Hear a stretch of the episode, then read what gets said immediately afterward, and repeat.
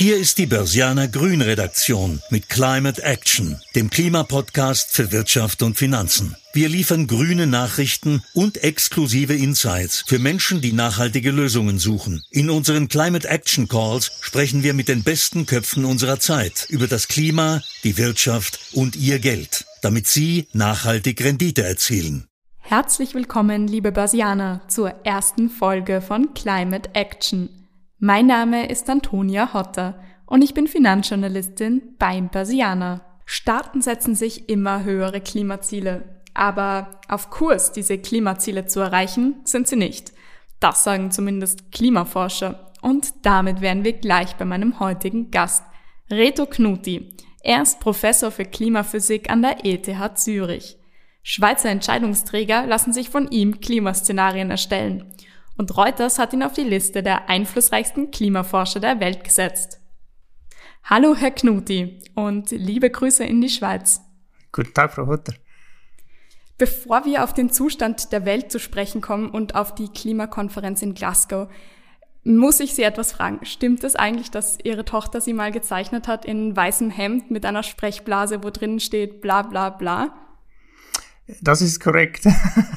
Und das war äh, anlässlich meiner häufigen Vortragstätigkeit, äh, das, was sie sich erinnert hat, damals, sie war noch relativ klein, ist, dass äh, der Papi geht weg mit dem weißen Hemd und manchmal mit Krawatte, manchmal ohne und er geht zu irgendwelchen Leuten und spricht bla bla bla. Aber sie war, wie gesagt, noch etwas jung. Heute versteht sie relativ gut, was sie tun. Wann haben Sie denn eigentlich entschieden, dass Sie Klimaphysiker sein wollen? Also, wenn ich so an mich denke, mir war nicht immer klar, wo es mal hingehen soll. Und ich habe das auch ziemlich oft geändert. Das hat sich irgendwie gefühlt alle drei Monate gewechselt, der Berufswunsch. Wie war das bei Ihnen? Sind Sie mal aufgewacht in der Nacht und dachten sich so, die Klimaphysik, das ist es? Nein, das war es überhaupt nicht. Äh, mich hat die Naturwissenschaft interessiert. Ähm, ich habe Physik studiert, aber damals noch ohne Ambitionen auf ein bestimmtes Thema. Und dann habe ich eine Diplomarbeit gesucht und gedacht, eigentlich möchte ich etwas tun, was eine praktische Relevanz hat für die Gesellschaft. Bin in den Bergen aufgewachsen, das heißt, das Wetter, die Umwelt, das Klima, die Gletscher, ist mir alles, ist mir alles sehr nah. Dann hat mich die Computermodellierung fasziniert und dann habe ich dort ein Thema gefunden, das mich gepackt hat, aber ich habe nie daran gedacht, dass ich äh, später Wissenschaftler werden möchte oder könnte. Es hat sich einfach eines nach dem anderen so ergeben. Verstehe. Ähm, Sie waren ja beteiligt am vierten und fünften Sachstandsbericht des Weltklimarats. Ähm, beim letzten, dem sechsten IPCC-Bericht, haben Sie dann nicht mehr mitgearbeitet. Warum nicht? Reicht es Ihnen? Nein, das denke ich nicht. Einerseits ist es immer gut, wenn es wieder frischen Wind gibt und andere Leute, die das tun. Andererseits ist es auch nicht mehr genauso interessant wie beim ersten Mal, weil ehrlich gesagt, man sagt immer so ein bisschen dasselbe. Die, die Physik ist äh, heute noch die gleiche wie vor fünf Jahren, wie vor zehn Jahren. Und ich versuche auch einfach neue Rollen zu finden und äh, das Erstellen von den Berichten, von den Fakten ist eine von den wichtigen Rollen, sicher eine entscheidende Grundlage, aber irgendjemand muss es ja auch in die Praxis umsetzen. Wir haben angefangen, die Klimaszenarien für die Schweiz zu machen, also wirklich für die Entscheidungsträger, für die Kantone, Verwaltungen, Industrie, dass es wirklich näher an die Anwendung kommt. Mich interessiert der Politikdialog und die Öffentlichkeitsarbeit, also die Frage, wie übersetzt man jetzt das, was die Klimaberichte als Grundlagen festlegen, in die Praxis? Wie bringt man es äh, zu Mann und Frau auf die Straße? Um etwas in der Praxis zu verändern, muss man ja auch verstehen, was das Problem ist. Und ich habe mir gedacht, äh, wir reden jetzt mal über das Klima, den Zustand der Welt. Wie würden Sie den denn beschreiben für Menschen, die nicht jeden Tag ähm, oder die überhaupt nichts mit Wissenschaft am Hut haben? Den Zustand der Welt würde ich beschreiben als düster im Moment. Ähm, wir haben ein relativ großes Problem an verschiedenen Fronten. Neben der Pandemie natürlich, die uns alle beschäftigt, haben wir große Umwelt- und Klimaprobleme. Energiewende ist auch so ein Thema, ist alles miteinander verknüpft. Wir kennen sehr viel, wir wissen extrem viel bei den Grundlagen, aber es gelingt uns irgendwie nicht, das in die Praxis umzusetzen. Wir haben zwar seit äh, 2015 in Paris ein Abkommen, ein internationales, das uns eigentlich einen Rahmen gibt. Vor kurzem war wieder in Glasgow die Verhandlungen und alle sagen, ja, ich will und ja, es ist wichtig und wir werden später dann mehr tun, aber heute nicht und morgen auch nicht und es gibt eine riesige Ziellücke zwischen dem, was man sagt, was man tun möchte und dem, was man wirklich bereit ist zu tun. Und das äh, macht mir Sorgen, weil wir sind ganz klar nicht auf Kurs, diese Klimaziele zu erreichen, die wir uns eigentlich selber gesetzt haben. Dafür muss man ja den Ernst der Lage mal begreifen. Können Sie vielleicht kurz äh, skizzieren, was da auf uns zukommt, wenn wir so weitermachen wie jetzt?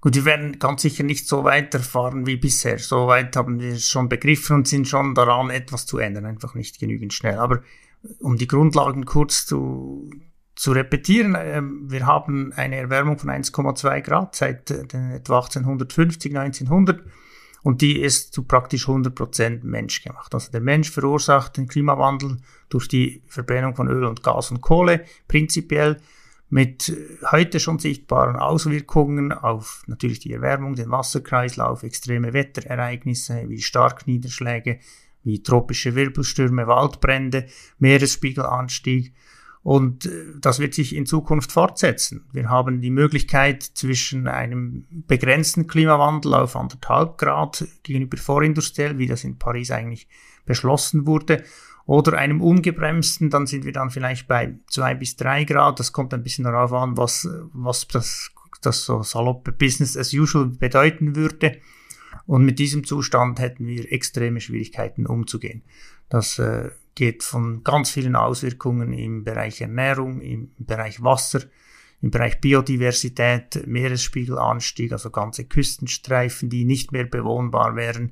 Irgendwann vielleicht auch Richtung Migration, also es wären Auswirkungen, die schwierig wären und extrem teuer wären. Und ich glaube, wir sollten alles daran setzen, dass wir, dass wir das in den Griff bekommen. Im Paris Agreement äh, sind ja über 190 Staaten äh, übereingekommen, dass wir die, die Erderwärmung auf zwei Grad und idealerweise auf 1,5 Grad begrenzen wollen. Für mich jetzt so im Alltag sind ein halbes Grad jetzt, äh, macht nicht den Unterschied, ob ich eine Jacke brauche oder nicht. Können Sie aus Sicht eines Klimaforschers mal erklären, was dieser Unterschied von einem halben Grad überhaupt bedeutet? Ja, man kann einfach kurz in die Vergangenheit schauen und sagen, was ist jetzt passiert mit diesem einen Grad, das wir erlebt haben. Und die Veränderungen sind natürlich offensichtlich. Also bezüglich Hitzewellen sterben heute schon ein großer Teil der Leute, die von Hitze sterben, die sterben wegen einer menschgemachten Hitzewelle. Wir sehen Auswirkungen in der Landwirtschaft, Trockenheit. Wir sehen die Feuer in Australien, die Feuer in Kalifornien. Wir sehen die Veränderungen auch in den Alpen, also die Schweizer Alpen und allgemein die Alpen ähm, haben etwa die Hälfte des Gletschereises verloren mit nur einem Grad Erwärmung. Da kann man sich leicht vorstellen, dass ein halbes Grad mehr oder weniger macht dann eben einen riesigen Unterschied. Es könnte auch zu Kipppunkten kommen im Klimasystem. Ähm, man geht davon aus, dass bei über zwei Grad über eine lange Zeit zum Beispiel das grönländische Eisschild abschmelzen wird. Das dauert zwar lange, aber es könnte kommen. Und das sind sechs Meter Meeresspiegel über das ganze, die ganze Erde verteilt. Und das macht natürlich einen Unterschied, ob da ein, ein, zwei, drei Meter mehr kommen oder ob wir vielleicht das grönländische Eisschild zumindest zum Teil retten könnte. Also es gibt wissenschaftlich keinen Zweifel, dass anderthalb Grad wesentlich besser und weniger risikoreich wäre als zwei Grad.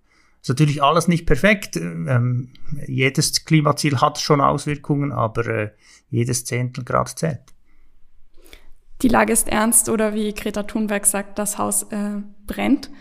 Ja. Deswegen habe ich jetzt eine Rubrik mitgebracht, die das Ganze ein bisschen auflockern soll.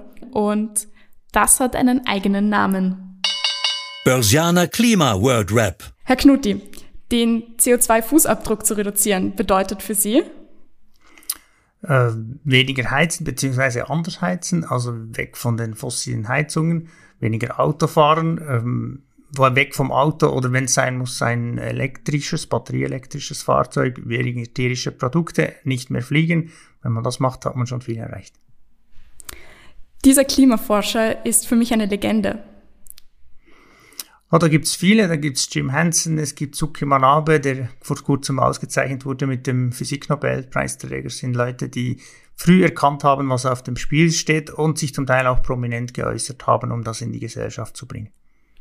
Für unsere Persianer möchte ich Sie fragen, was war Ihr schlechtestes Investment? Ach, das bin, da bin ich völlig uninteressant, weil mein Investment ist in ein simples Sparkonto und in ein Haus, aber ich habe kein Investment in einem finanziellen Sinne. In diesem Sinne nichts gewonnen, aber auch nichts verloren. Was heißt denn Greenwashing für Sie? Ja, Greenwashing, denke ich, ist, wenn man äh, dem, der Sache einen grünen Anstrich gibt, aber eigentlich ist man nicht wirklich an dem interessiert, sondern versucht nur äh, Geld zu verdienen damit. Und wenn ich es gerade ehrlich sagen darf, dann passiert im Finanzsektor sehr viel in diese Richtung. Es gibt zwar Leute, denen das sehr ernst ist und die das versuchen, mit äh, alternativen und nachhaltigen Anlagen einen Unterschied zu machen, aber es gibt auch Banken insbesondere, die machen einfach einen grünen Schriftzug und dann ist es ein nachhaltiges Investment, aber eigentlich ist es nicht wirklich viel besser und da gibt es noch viel Handlungsbedarf. Gibt es denn eine grüne Idee, die Sie so richtig inspiriert hat? Es gibt viele technische Ideen, also grün, ich weiß nicht, ob sie grün sind. Es gibt äh, spannende Startups, die im Bereich von CO2-Vermeidung, Sequestrierung arbeiten, wie Climeworks, die in Island das CO2 in den Boden verpressen. Äh, eine Firma wie Neustark, die versucht, CO2 im Zement zu binden. Ähm, Synhelion, die versuchen, äh, durch Sonnenlicht ähm, synthetisches Kerosin herzustellen. Also es gibt in diesen technischen Bereichen äh, extrem viel spannende Entwicklungen. Aber was mich auch inspiriert, ist nicht nur die Technik, sondern auch äh, zum Beispiel die jungen Menschen, die auf die Straße gehen und sagen, ähm, wir wollen eine andere Zukunft gestalten. Das ist vielleicht das, was uns am meisten fehlt, den Mut, die Vision, etwas zu bewegen. Eine andere Zukunft gestalten ist ein gutes Stichwort. Jetzt ist ja gerade die Klimakonferenz, die COP26, zu Ende gegangen. Und dass ihre Tochter mit einer bla bla bla Sprechblase sie gezeichnet hat, finde ich ja irgendwie sehr bezeichnend, weil bla bla bla haben wir in den letzten Tagen oft gehört. Ähm, was ist denn da auf der Klimakonferenz äh, geschehen? War das mehr als bla bla bla?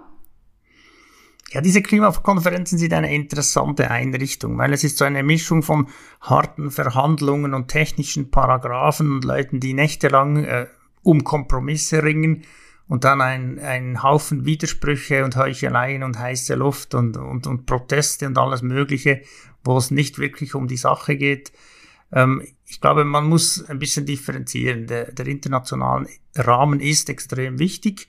Er ist nicht perfekt, weil er immer auf Konsens beruht, aber es ist der einzige Rahmen, den wir haben, um zwischen den Ländern irgendwie weiterzukommen und einander vielleicht zu helfen, zu inspirieren. Es ist auch ein bisschen Shame and Blame, wo man versucht, einander unter Druck zu setzen. Was rauskommt, ist häufig heiße Luft und Papier, aber es gibt auch irgendwie ein bisschen Momentum und, Schwung hoffentlich in die Debatte.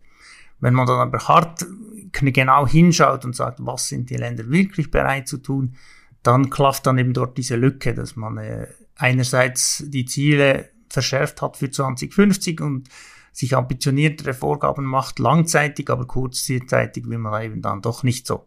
So ein bisschen wie wenn meine Tochter sagt, ähm, heute will ich das Zimmer nicht aufräumen und morgen auch nicht, aber nächstes Jahr mache ich es dann. Und ja, und dann weiß man etwa, was rauskommt bei dieser Sache. Ja, die EU-Kommissionspräsidentin Ursula von der Leyen hat ja zu Beginn der Weltklimakonferenz gesagt, es ist unsere Pflicht, Geschichte zu schreiben. Jetzt gibt es ein Schlussdokument, den Glasgow Climate Pact, ähm, welche Geschichte haben wir denn damit jetzt geschrieben? Was sind da die wichtigsten Punkte? Man hat äh, einige Regeln konkretisieren können im Bereich der, wie man CO2 rapportiert und wie man es äh, verrechnet und handelt. Also dieser ominöse Artikel 6, dort ist äh, sicher einiges geschehen. Man hat versucht, Einigungen zu finden im Bereich der, der, der Finanzflüsse, also die 100 Milliarden, die eigentlich an die Entwicklungsländer gehen sollten. Dort ist man nicht beliebig viel weitergekommen. Man, man versucht es nächst, nächstes Jahr wieder, aber es gibt keine klare Einigung. Man hat zum ersten Mal so wirklich das Wort fossile Brenn- und Treibstoffe und Kohle in den Mund genommen und das in einem Schlussdokument ähm, erwähnt. Man hat dann das Phase-out durch Phase-down ersetzt im letzten Moment, äh, weil Indien das Gefühl hatte, Phase-out wäre doch ein bisschen ambitioniert, aber eigentlich wäre es genau das, was man tun müsste. Also es ist so ein bisschen gemischt, oder? Man, man, man sieht, die Länder haben es verstanden und eigentlich möchten sie, aber sie können sich nicht so wirklich aufraffen, es zu tun. So wie beim Silvestervorsatz oder Neujahrsvorsatz, wo man sagt, ja, eigentlich müsste ich weniger Bier trinken und mehr Sport treiben, aber, aber ob ich es dann wirklich tue, da zweifle ich noch ein bisschen. Und ganz ehrlich gesagt, eben der internationale Rahmen ist wichtig, aber am Schluss ist Klimapolitik immer noch Länderpolitik. Jedes Land muss in seinem eigenen Land für die entsprechenden Vorgaben sorgen, damit das auch wirklich umgesetzt wird. Und das kann uns die internationale Ebene nicht abnehmen. Wir müssen also nicht nur sagen, wir wollen unser Zimmer aufräumen, sondern wir müssen auch endlich damit beginnen. Genau. Die Fakten liegen ja auf dem Tisch und ich suche als Journalistin natürlich nicht nur Probleme, sondern auch immer nach Lösungsansätzen. Was ist denn das Rezept für eine Begrenzung auf eine Erderwärmung von 1,5 Grad? Ja, das Rezept, so ganz kurz ausgedrückt, ist einfach weg von den fossilen. Punkt. Äh, natürlich gibt's dann noch ein bisschen Landwirtschaft und Methan und Zement und so, aber so im Wesentlichen der, die Elephant in the Room, dass das Größte ist, ist weg von, den, von Öl und Gas und Kohle. Und das müssen wir in allen Sektoren tun. Das heißt eben im Bereich der Heizungen, dort ist es offensichtlich, die Lösungen sind Wärmepumpen und ähm, dann im Bereich der Fahrzeuge, dort ist eben batterieelektrisch, vielleicht ein bisschen Wasserstoff bei den Lastwagen. Beim Fliegen ist es synthetische Treibstoffe, wobei die sind noch teuer. Und dann ist es weniger tierische Produkte bei der Ernährung und dann haben wir das, den größten Teil, dann kommt ein bisschen Abfall und Dienstleistungen und so weiter. Also es braucht eine ganze Palette von Maßnahmen, von denen viele eigentlich da sind und implementiert werden können. Also es fehlt uns nicht an der Technologie, es fehlt uns auch nicht am Geld, zumindest in Europa nicht. Es fehlt uns am gesellschaftlichen und politischen Willen. Wir sind ein bisschen träge, ein bisschen äh, satt und ein bisschen egoistisch und kurzsichtig und wollen uns nicht so bewegen, wie wir sollten. Was ich auch immer wieder gefragt werde, ist, ob es überhaupt noch realistisch ist, dass wir dieses 1,5 Grad Ziel erreichen. Ist es noch realistisch, dass wir diesen politischen Willen fassen? Ich glaube, ich kann nicht abschätzen, ob das politisch, gesellschaftlich realistisch ist. Das, äh, das ist Kaffeesatz lesen, das kann wahrscheinlich niemand. Ich, wie gesagt, technisch, wirtschaftlich wäre es realistisch und machbar. Zumindest ein ambitioniertes Klimaziel von unter zwei Grad, ob anderthalb, weiß ich nicht, das wird schon relativ hart. Ob es politisch machbar ist, das ist, kann ich nicht beurteilen. Ähm, bis vor ein paar Jahren hätte ich gesagt, ich bin pessimistisch mit der ganzen äh, Klimastreikbewegung Fridays for Future hat sich das Ganze plötzlich und unerwartet wesentlich verändert. Da ist Dynamik in die Politik gekommen, auch sehr viel Dynamik in die Wirtschaft. Also große Firmen, die heute sagen, ja, es ist eine ökonomische Realität. Wir wollen das nicht, weil wir die Welt retten wollen, sondern weil wir die ökonomischen Realitäten und die Risiken sehen. In diesem Sinne habe ich das Gefühl, es gibt schon Bewegung, aber gleichzeitig, zumindest in der Schweiz, wir tun uns schwer, einen politischen Rahmen zu schaffen, der wirklich genügend Anreize oder, oder Lenkung bietet, um dorthin zu kommen. Was ich mich als Börsianerin auch immer wundere, also die Banken, die haben ja einen großen Hebel, in dem sie entscheiden, was sie finanzieren wollen. Auch Privatanleger treiben das grüne Wachstum. Also ich habe nachgeschaut, die Innovationen in nachhaltige Fonds sind 2020 doppelt so hoch wie 2019. Und es wird so ein bisschen suggeriert, dass wir Investoren mit solchen Investments die Welt verbessern können. Ähm, klar sind das nur erste Schritte, aber haben diese nachhaltigen Investments wirklich einen Impact? Das denke ich schon, ja. Ist auch mein Eindruck von vielen Diskussionen und Vorträgen bei Banken, bei Versicherungen, dass dort die Botschaft eigentlich angekommen ist. Das eine, was wichtig ist, ist, dass es wirklich nachhaltig ist und nicht nur eben einen grünen Schriftzug hat und dort gibt sicher noch Potenzial. Der Finanzsektor hat da keine einheitlichen Standards und es ist für die Anleger schwierig zu entscheiden, was ist jetzt wirklich nachhaltig und was ist nur ein bisschen so äh, mit dem Greenwashing. Ich habe das Gefühl, es hat sehr viel Potenzial aus zwei Gründen. Einerseits, weil die Finanzmärkte global vernetzt sind und damit die Reichweite viel über die Landesgrenzen hinauskommen könnte. Als Beispiel der Finanzplatz Schweiz ist extrem groß.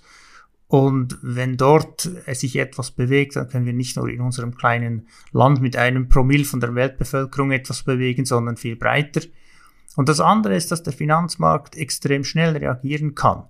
Also wenn plötzlich die, das äh, Gefühl entsteht oder, oder der Aktienmarkt so reagiert, dass er sagt, ja, also Kohle lohnt sich nicht mehr und die Leute beginnen auszusteigen aus der Kohle, dann kann das innerhalb von Jahren, kann das einfach so sein, dass es dort kein Geld mehr gibt. Niemand will das mehr, niemand will es mehr versichern, ist heute schon so bei gewissen Rückversicherungen. Und das kann unter Umständen viel schneller passieren, als die politische Regulierung das bewirken könnte. Sie haben gesagt, es gibt auch viel Greenwashing im Finanzbereich. Haben Sie dafür konkrete Beispiele oder gibt es da etwas, was Sie besonders ärgert? Nein, ich bin zu wenig nahe an dem Finanzbereich, aber mein, also ich bin sehr oft bei Banken äh, zu Besuch und, und wir diskutieren das und das sagen selbst die Leute, die die Kunden beraten, sagen, es ist extrem schwierig zu entscheiden, was ist wirklich gut und was ist nur auf, der, auf den ersten Blick gut, oder? Also wenn die, Wenn Sie ein Portfolio haben, dann nehmen Sie einfach den schlechtesten raus. Ähm, dann haben Sie unter Umständen etwas verbessert, aber Sie haben immer noch viel Schlechtes drin. Und wenn Sie Best in Class nehmen, dann ist es vielleicht auch noch schlecht, weil man grundsätzlich etwas ausschließen möchte. Und insbesondere für Leute, die vielleicht nicht beliebig viel Zeit haben, das selber anzuschauen, die sich auf die Finanzprodukte verlassen müssen, die dort schon sind, ähm, ist es schwierig, das zu beurteilen. Es gibt auch wenig standardisierte ähm, Methoden, um das überhaupt zu erfassen. Welche Firma ist überhaupt gut und, und welche nicht? Ja, wir brauchen mehr Standards. Die Daten gibt's immer häufiger. Ich habe jetzt noch ein kleines Spiel mitgebracht und das hat einen eigenen Namen. Grüner Renner oder Penner? Herr Knutti, vegane Wurst, ist das ein grüner Renner oder ein grüner Penner? Aus Klimasicht sicher äh, ein Renner, ob es Ihnen schmeckt oder nicht, das müssen Sie selber beurteilen. Manchmal habe ich das Gefühl, man muss es nicht immer ersetzen durch eine Wurst, die so aussieht, wie wenn sie Fleisch ist, aber kein Fleisch ist. Man kann auch etwas kochen, das keine Wurst enthält und dann ist es auch gut. Was halten Sie vom Nachtzug? Ist das ein grüner Renner oder ein Penner? Ah, Finde ich super, ich, ich liebe Zugfahren, ähm, aber es muss ganz klar, es muss äh, attraktiver werden, es muss günstiger werden, mehr Verbindungen, einfacher zum Buchen und der Nachtzug, der geht eben nicht übersee, das heißt, wir haben dort auch noch ein, ein Problem, dass wir die, die, Lang, die Langstreckenflüge, die müssen wir auch noch irgendwie adressieren. Haben Sie schon mal was von Bienenwachsverpackungen gehört und ist das ein grüner Renner oder ein Penner? Habe ich natürlich davon gehört. Ich habe schon auch das äh, geschenkt bekommen. Ich finde es relativ umständlich und ganz ehrlich gesagt, einige von diesen Sachen, ich will es nicht schlecht reden, das, das kann Sinn machen, aber einige von diesen Sachen, äh, die lohnen sich wirklich nur, wenn man sie dann sehr, sehr, sehr oft braucht. Und man darf nicht das Gefühl haben, man hätte mit dem die Welt gerettet. Äh, oft hat man, hört man die Leute, die sagen, ja, ich mache Recycling, Glas und ich mache kein Plastiksäckli und so weiter und dann haben sie ein gutes Gefühl, aber ehrlich gesagt, mit dem haben sie nur einen ganz, ganz kleinen Beitrag geleistet. Die großen Posten liegen anderswo. Steak aus dem Labor ist immer öfter in den Schlagzeilen. Ist das ein grüner Renner oder ein Penner? denke ich, hat alles Potenzial. Also Fleischprodukte sind natürlich äh, Produkte, die einen hohen Fußabdruck haben, nicht nur bezüglich CO2 und Klima, sondern auch bezüglich Wasser und Antibiotika und, und Biodiversität. Da gibt's ganz viele Aspekte. Ähm, ich denke, da gibt's super interessante Entwicklungen. Ähm, ich das Steak aus dem Labor in diesem Sinne, das künstlich gewachsene Fleisch ist vielleicht noch ein bisschen Zukunftsmusik, aber es gibt pflanzliche Produkte, die einem Hamburger schon sehr nahe kommen, die man fast nicht mehr unterscheiden kann. Schule schwänzen für das Klima. Ein grüner Renner oder ein Penner? Ja, das war eine interessante Diskussion auch an, der, an der Universität, äh, wo ich arbeite. Äh, wir haben gesagt, äh, wir können den Studierenden nicht sagen, geht streiken, weil dann ist ja eigentlich die ganze Idee vom Streiken nicht mehr interessant, weil der Streik ja etwas ist, was man nicht, nicht auf Aufforderung tut. Ähm, aber ganz ehrlich gesagt, ich finde es extrem gut, wenn sich die junge Generation engagiert und wenn sie sich einbringt. Also ich würde alle unterstützen, die die sagen, ich will einen Beitrag leisten und ich will mich in der Gesellschaft irgendwie einbringen. Apropos einen Beitrag leisten. Im Sommer dieses Jahres hat ja die Schweizer Bevölkerung über eine neue Klimapolitik abgestimmt. Ein überarbeitetes CO2-Gesetz sollte die Emissionen der Schweiz bis 2030 um die Hälfte senken. Sie haben das Gesetz auch öffentlich beworben. Wo ist denn die Grenze zwischen Wissenschaft und Aktivismus? Ich habe mich stark gemacht damals, weil wir gesagt haben, die Fakten des Klimawandels sind klar. Die Schweiz hat das Abkommen von Paris ratifiziert und, und will ein Netto-Null-Ziel erreichen. Und es ist völlig unrealistisch, das zu erreichen, ohne dass man einen gesetzlichen Rahmen hat und gewisse Rahmenbedingungen hat. Und damit haben wir uns, also ich bin nicht der Einzige, wir haben uns mit etwa 100 Kolleginnen und Kollegen aus der Wissenschaft stark gemacht und haben gesagt, das braucht es. Nun, es ist offensichtlich, dass die Wissenschaft nicht vorschreiben kann, was die Politik tun muss. Das ist nicht unsere Rolle. Wir liefern die Fakten, aber wenn die Politik ein Ziel hat, dann können wir durchaus sagen, schaut, dieser Weg führt zum Ziel oder dieser Weg führt nicht zum Ziel. Und wenn die Wissenschaft Hinweise hat oder klare Beweise hat, dass etwas problematisch ist, dann finde ich, dann muss sie darauf hinweisen. Das war ja auch bei der Pandemie so eine Geschichte. Die Politik hätte wahrscheinlich nicht genügend schnell das erkannt, wenn die Wissenschaft nicht gesagt hätte, äh, Achtung, das ist gefährlich. Ich bin der Meinung, die Zahlen reichen nicht. Die Wissenschaft muss und kann einen Kontext liefern und die Fakten einordnen und erklären, was die bedeuten, weil wenn wir das nicht tun, dann werden es andere tun, äh, die aber massive Interessensbindungen oder sogar Interessenskonflikte haben. Also die Wissenschaft soll einen Stuhl haben an diesem Verhandlungstisch, nicht den einzigen, aber sie soll dabei sein. Ja, eine knappe Mehrheit hat dann das CO2-Gesetz abgelehnt. Ähm, wie groß ist denn Ihre Verzweiflung als Experte? Ich bin nicht Politiker und ich kann die Politik nicht steuern, ich kann auch die Gesellschaft nicht steuern, ich kann nur immer wieder sagen, was Sache ist. Das werden wir auch jetzt wieder tun. Es war eine unglückliche und knappe Niederlage durch eine Kombination von anderen Vorlagen, aber es zeigt auch, wie schwierig das ist, äh, Mehrheiten zu finden in diesem Bereich. Alle finden, Klimaschutz ist wichtig. Wenn man die Umfragen anschaut, dann ist die überwältigende Mehrheit der Bevölkerung sagt, ja, ja, es ist wichtig, das muss man tun. Aber wenn es darum geht, ein paar Rappen auf den Benzinpreis, dann schreien alle und sagen, ja, es kostet zu viel. Und es ist nicht gelungen, weder uns noch der Politik, der Bevölkerung zu erklären, dass es sowieso irgendwo kostet. Also entweder wir lösen das Problem, das kostet etwas, oder wir warten ab und dann fliegt es uns um die Ohren und dann wird es noch teurer. Also Klimaschutz lohnt sich, ein ambitioniertes Klimaschutzziel ist ökonomisch auch sinnvoll und würde uns als Land etwas bringen. Sagen ist das eine, tun das andere, das kenne ich zumindest auch aus meinem eigenen Leben. Ähm, ich bin aber ein Fan davon, mit etwas Positivem auszusteigen. Haben Sie denn einen Appell an die Finanzbranche mit Bezug auf den Klimawandel? Ich denke, wie wir diskutiert haben, die Finanzbranche hat einen gigantischen Hebel, der weit über die Landesgrenzen hinausgeht und sie kann den relativ eigenständig noch gestalten. Mein Ratschlag, und ich glaube, die Finanzbranche hat das eigentlich auch verstanden, ist, wenn sie jetzt sich ein ambitioniertes Ziel setzt und das neu gestaltet, dann kann sie selber mit, äh, mittragen und mitbestimmen wenn sie nach zwei, drei Jahren zuwartet, dann wird die Politik ihnen den Rahmen geben und sagen, was sie müssen und sie regulieren. Und das hat die Finanzbranche typischerweise nicht so gern. Ich denke, die, diese Branche und auch die Privatwirtschaft allgemein hat ein riesiges Potenzial für Innovation. Also das Geld am richtigen Ort investieren und die Möglichkeiten und die Freiheiten nutzen, um, um sich zu positionieren. Ein Kollege von mir hat mal gesagt, zuerst muss man die tief hängenden Früchte ernten und irgendwann ist man nicht mehr groß genug, dann braucht man eine Leiter, um weiter nach oben zu kommen. Und derjenige, der zuerst eine Leiter baut, der kommt nicht nur weiter nach oben, sondern kann auch seine Leiter verkaufen. Ich glaube, das ist die Rolle von den, von den kleinen Ländern, die nicht viele Rohstoffe haben, aber eine gute Infrastruktur, viel Geld im Verhältnis und, und, und gut ausgebildete Leute, stabile Infrastruktur und politische Verhältnisse. Wir können uns hier positionieren. Also die Finanzbranche soll sich aufmachen und eine Leiter bauen. Das ist ein äh, schönes Schlusswort. Ich habe mir gedacht, wir fassen jetzt nochmal so die wichtigsten Erkenntnisse aus unserem Gespräch zusammen. Und ja, auch dafür habe ich eine eigene Rubrik mitgebracht. Das Fazit. Die grüne Rendite. Fakt ist, wir sind nicht auf Kurs, die Klimaziele zu erreichen. Denn es gibt eine Ziellücke. Das heißt, Staaten sagen das eine, aber sie tun dann das andere. Herr Knoti hat gesagt, die Weltklimakonferenz ist nicht perfekt, weil sie immer auf Konsens beruht.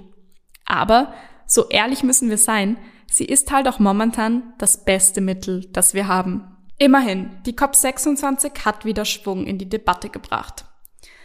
Währenddessen liegt aber das Rezept für die Eindämmung der Erderwärmung schon längst auf dem Tisch. Weg von den fossilen Brenn- und Treibstoffen. Weg von der Kohle. Punkt. Dabei, und das ist doch schön, hat der Finanzmarkt großes Potenzial. Denn der Finanzmarkt ist global vernetzt und reagiert extrem schnell. Er kann also genau das, was Nationalstaaten nicht können. Ich finde, das ist ein schönes Schlusswort und an dieser Stelle möchte ich mich noch mal kurz bedanken bei Herrn Knoti für das spannende Gespräch. Vielen Dank. Und danke, liebe Börsianer, fürs Dabeisein.